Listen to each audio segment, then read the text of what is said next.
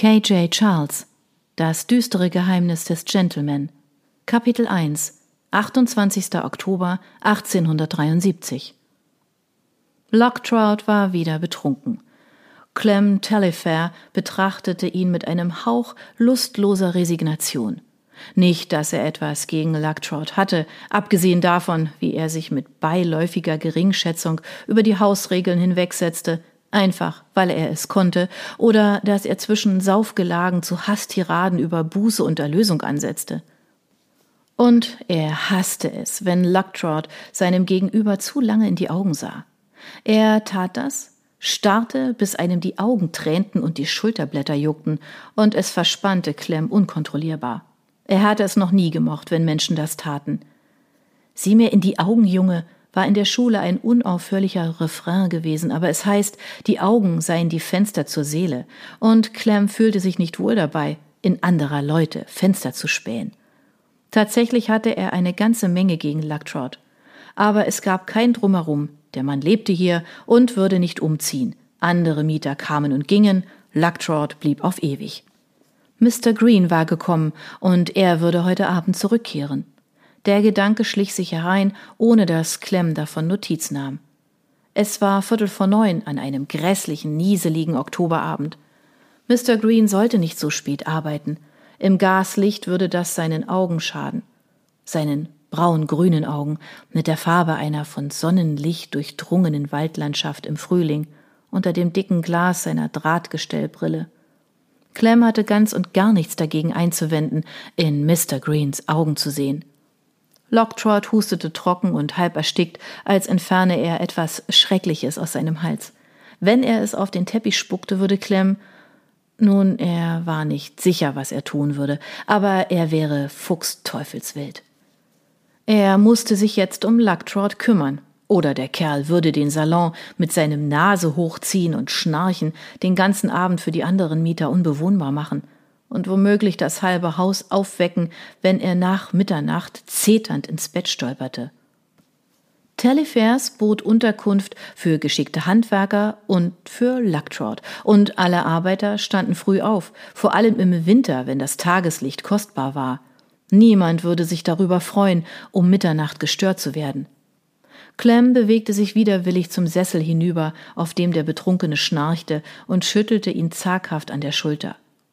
Mr. Lucktrout, stehen Sie auf, kommen Sie, Sie können hier nicht schlafen. Lucktrout gurgelte, während sich seine feuchten Lippen tonlos bewegten. Clem zwang sich, die Schulter des Mannes erneut zu schütteln und hasste das Gefühl fettigen Wollstoffs an seinen Fingern. Kommen Sie, Mr. Lucktrout.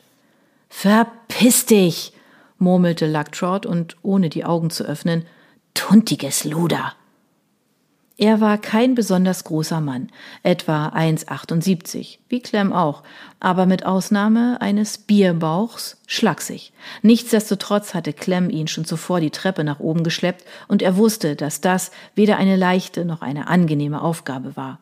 Vergeblich zerrte er am Arm des Kerls, versuchte für besseren Stand einen Schritt zurückzumachen und bemerkte, dass der kleine Tisch hinter ihm im Weg war. Zur Hölle damit. Aufstehen! Ach, herrje! Die Stimme, leise und verschroben, kam von Hinterklemm.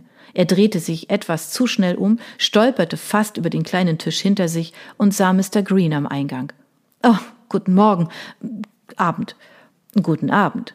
Wie ich sehe, bleibt Mr. Lucktrout sich treu. Mr. Green trat vor. Er war ein kleiner Mann, zehn bis zwölf Zentimeter kleiner als Clem. Gedrungen, gepflegt und unglaublich präzise in seinen Bewegungen. Er erinnerte Clem an die Hausspatzen, die sich an den Dachvorsprüngen scharten und mit wachen Augen beobachteten. Brauchen Sie Hilfe? Oh ja, bitte, sagte Clem leidenschaftlich. Es war nicht nur, dass er ihm mit Lucktrout half, so willkommen das auch war.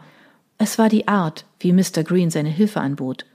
Er ignorierte nicht, insistierte nicht, machte lediglich ein Angebot und würde gehen, wenn man ihn nicht brauchte. Es war nicht Clems Lieblingseigenschaft an ihm, aber auch nur wegen der harten Konkurrenz. Nun, wenn Sie Ihren Fuß gegen seinen stellen, Mr. Green demonstrierte, stützte seinen Fuß seitwärts gegen Locktrouts dreckigen Schuh und wartete darauf, dass Clem die Bewegung erfolgreich nachmachte. Warten Sie. Lassen Sie mich den Tisch zur Seite stellen. Gut. Gehen Sie etwas in die Hocke. Etwas mehr, etwas mehr. Sie brauchen einen niedrigen Schwerpunkt. Und nehmen Sie beide Arme. Und jetzt ziehen. Clem zog. Locktrout kam ihnen überraschend leicht und schnell entgegen. Schnell genug, dass Clem zurückstolperte. Mr. Green war hinter ihm, als hätte er vorausgesehen, dass das passieren würde, und hielt seine Hände gegen Clems Rücken gestemmt. Sie fühlten sich unglaublich kalt an, selbst durch Clems Jacke und Weste hindurch. Er hatte Mr. Green nie den kleinen Ofen in der Werkstatt nebenan heizen sehen, und ihm missfiel der Gedanke daran, wie sehr er diesen Winter frieren würde. Mr. Green trat beiseite, während Clem sein Gleichgewicht wiederfand. Locktrout war auf ihm zusammengesackt und murmelte auf verschlafen aggressive Weise. Er stank nach Gin, und als Clem sein Gesicht in Ekel abwandte, begann Locktrout hinabzurutschen. Verzeihung, sagte Mr. Green. Clem war nicht sicher, was er getan hatte, aber Locktrout heulte plötzlich vor Schmerz auf und schnellte hoch. Clem packte ihn, damit er nicht sein Gleichgewicht verlor. Wissen Sie, wer ich bin? lallte Locktrout. Ich bin Geistlicher. Wie können Sie es wagen, einen Mann der Kirche zu misshandeln, Sie Arschloch? In Ihrem Zimmer gibt es sicher noch eine Flasche Gin, nicht wahr? sagte Mr. Green. Kommen Sie, gehen wir nach oben und versorgen Sie mit einem Drink. Clem öffnete seinen Mund, um zu betonen, dass Mr. Locktrout wirklich genug gehabt hatte, aber Mr. Green bemerkte es und schüttelte leicht den Kopf. Trinken wir ein Glas, Reverend. Gehen wir rauf in Ihr Zimmer. Kommen Sie. Würden Sie ihn stützen, Mr. Tellifair? Er wartete, bis Clem sich Lucktrauts Arm um die Schulter gelegt hatte, nahm den anderen mit einem aufmunternden Ziehen und gemeinsam brachten sie den Mann ohne weiteren Ärger in sein Zimmer im zweiten Stock. Nur Sekunden, nachdem sie ihn aufs Bett geschoben hatten, schnarchte er schon. Mr. Green winkte Clem auf den Flur hinaus und schloss die Tür mit einem sanften Klicken. So, mit etwas Glück sehen wir ihn heute Abend nicht mehr. Oh, ich hoffe es, sagte Clem leidenschaftlich. Danke, es ist nicht leicht, seiner Herr zu werden, wenn er betrunken ist. Nun, Trinker. Mr. Green schnitt eine Grimasse. Mein Vater trank. Oh, das war furchtbar unangemessen, aber Clem fiel keine bessere Antwort ein. Ähm, hätten Sie gerne eine Tasse Tee? Mr. Green lächelte ihn an mit diesem ihm eigenen raschen Lächeln. Es war immer eine zweigeteilte Bewegung. Seine Lippen zogen sich für einen Moment in die Breite und zuckten dann fest zusammen, als ob er jemandem eine Kusshand zuwerfen würde. Ich hätte liebend gerne eine Tasse Tee. Sie setzten sich in Clems kleines Arbeitszimmer. Er hatte zwei angrenzende Zimmer als Teil des Arrangements, nach dem er lebte und das Haus führte. Keines war groß, aber der Platz reichte ihm. Zwei bequeme Sessel standen am Feuer, und Mr. Green setzte sich auf seinen Stammplatz, während Clem damit beschäftigt war, Teewasser aufzusetzen.